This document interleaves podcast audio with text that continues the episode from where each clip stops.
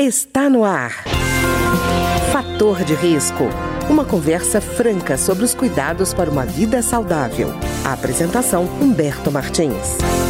Olá, no programa de hoje nós vamos conversar sobre os planos de saúde de autogestão. E para conversar conosco sobre esse tema está aqui conosco o presidente da Unidas, União Nacional das Instituições de Autogestão em Saúde, Dr. Anderson Mendes. Doutor Anderson, tudo bem? Tudo bom, obrigado pelo convite. Doutor Anderson, plano de saúde de autogestão, o que, que isso significa? O que, que ele é exatamente? Muito bacana a sua pergunta, porque muitas vezes as pessoas não entendem né, as diferenças entre os planos de saúde ou modalidades de plano de saúde. Né? Hoje, regulamentado pela ANS, nós temos aí praticamente quatro modalidades de plano de saúde. É, as seguradoras, né, como Bradesco Saúde, Sul América, que são seguradoras, seguros de saúde, as medicinas de grupo, que talvez sejam mais característicos como plano de saúde, né, que são aquelas empresas que estão aí no mercado vendendo seus planos, fazendo suas, suas seus atendimentos, como a Mil, a Pivida, é, Intermédio Notre Dame, são vários aí né, nessa modalidade. Temos as cooperativas, que correspondem né, principalmente às Unimedes, que são o principal segmento de cooperativas é, de saúde no Brasil. Temos as filantrópicas, que são aqueles planos é, oriundos de Santa Casa, muitas vezes, né, locais, e que não têm fins lucrativos, estão sempre associados ali, né, a algum hospital, algum, algum serviço. E temos então a modalidade de autogestão, que difere talvez de todos esses planos, mas tem característica é, um pouquinho de cada. Né? O primeiro ponto da autogestão que classifica uma autogestão é não ter fins lucrativos. Essa é uma marca muito importante do nosso segmento, assim como os filantrópicos. É, são empresas que não estão no mercado para ferir lucro. Não tem nada de errado, não tem nada contra isso, mas o modelo de autogestão ele, ele preconiza não ter fins lucrativos. São caixas de assistência, são associações, são empresas que, através do seu RH, administram a saúde dos seus colaboradores, dos seus empregados, dos familiares desses empregados. Então, são caixas de assistência muito ligadas ao funcionalismo, seja funcionalismo público, seja o funcionalismo privado, seja de empresas públicas, seja de empresas privadas.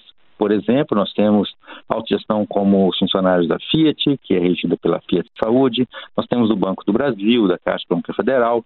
Então, nós temos diversas eh, empresas e órgãos públicos, vamos falar assim, que administram, de alguma forma, eh, a saúde dos seus colaboradores ou daquela, eh, a gente chama de entidade de classe, né, ou daquela, daquela especialidade, daquela, daquelas pessoas, entendeu?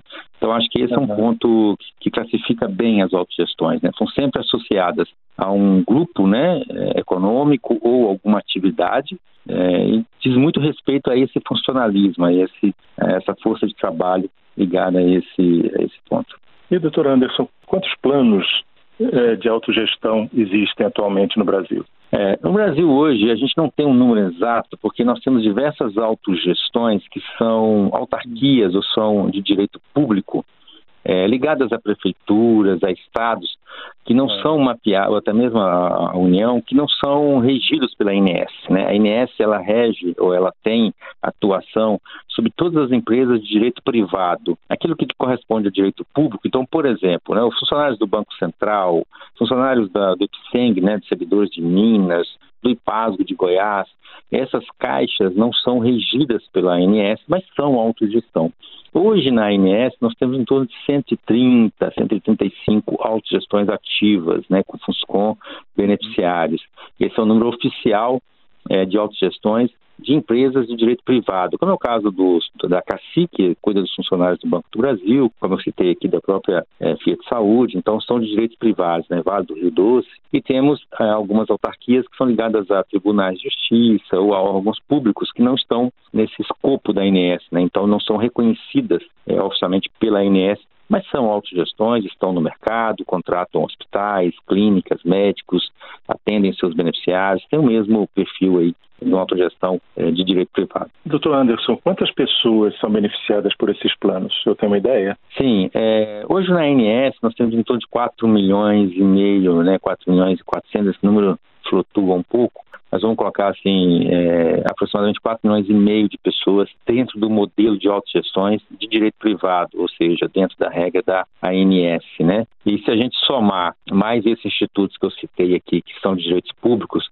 a gente deve ter pelo menos mais é, 4 milhões e meio, 5 milhões de pessoas. Né? Temos hoje quase 10 milhões aí, com certeza, de pessoas é, sendo atendidas em regime de autogestão, em regime de associações sem fins lucrativos e que é muito voltada para o funcionalismo daquele estado, daquele município, daquele órgão federal ou até mesmo das empresas privadas.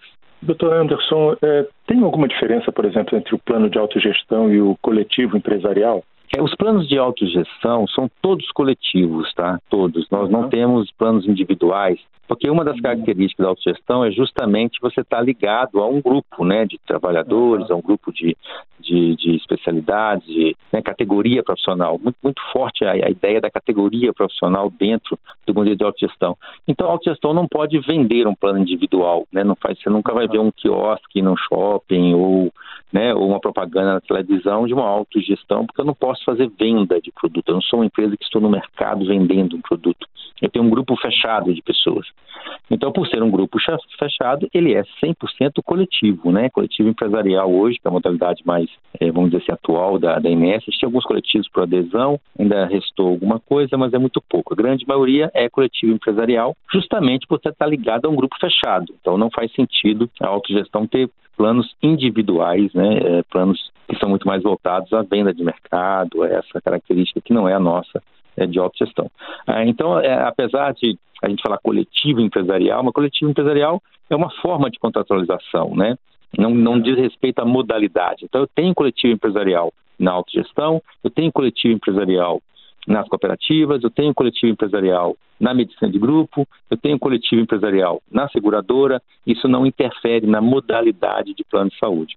É, doutor Anderson, uma coisa que chamou atenção no que o senhor estava falando é a questão de não haver lucro né, nessa atividade, mas se forma sempre um, um fundo de reserva, não é isso? Isso. É, na verdade, assim, mesmo, mesmo um condomínio né, que a gente tenha no, no, prédio que a gente mora, ele precisa ser sustentável, né? Esse condomínio precisa ter um fundo de reserva, esse condomínio precisa ter as suas contas, né, a sua, a sua saúde econômica bem estabelecida, porque amanhã você pode ter uma bomba que queimou, você pode ter um vazamento no telhado, e você tem que fazer alguma coisa de emergência, e você está totalmente desprovido de qualquer fundo, né, ou de qualquer colchão para essas eventualidades, você pode até inviabilizar o funcionamento de alguma coisa no condomínio. Né? Você pode, por exemplo, inviabilizar o funcionamento da piscina, do, da, da quadra, você acaba prejudicando todos os moradores.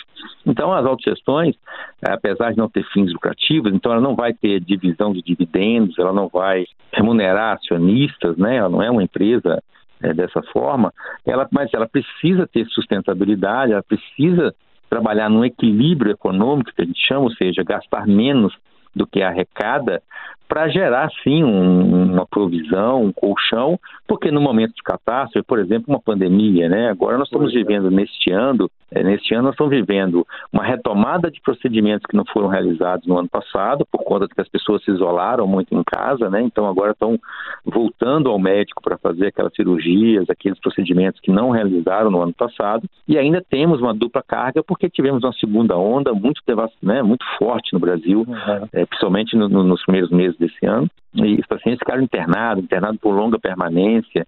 Então você imagina, se você não tem um colchão, se você não tem uma provisão para lidar com isso, você acaba inviabilizando o atendimento de uma pessoa, porque se você não pagar o hospital, ele não atende. Então, a Caixa, né, o plano de saúde de autogestão, tem que ter ali uma reserva suficiente para arcar com esses compromissos e se manter né, dentro da sua missão, que é cuidar da saúde dos seus beneficiários. Então, não é porque não tem fins lucrativos que a gente pode fechar no vermelho, porque se fechar no vermelho, vai faltar recurso para pagar o hospital, a clínica, o médico, e eles vão deixar de atender. E aí o beneficiário é, não vai ter né, o atendimento, talvez, no momento que ele mais precise na sua vida, né, numa urgência, numa emergência, numa, num tratamento de alguma doença. Então, é, a sustentabilidade ela tem que estar na nossa casa, né, no nosso condomínio e no nosso plano de saúde, senão a gente pode inviabilizar né, um, no momento que você mais precise. Pois é, doutor Anderson, senhor falando de pandemia, ainda tem o pós-Covid, que tem pessoas que estão com sintomas graves, permanentes, né, assim, há muito tempo. Hum. Né? Esses também vão precisar de amparo dos planos de saúde, né? Com certeza, né? O Covid ainda é, do ponto de vista epidemiológico, como a gente fala, né, que é dentro da questão da, é, da saúde, uma doença muito nova, né? Nós ainda conhecemos muito pouco da doença, né? A gente não sabe exatamente quais são as sequelas, né, que realmente vão ficar, por quanto tempo, como isso vai acontecer, acometer a população.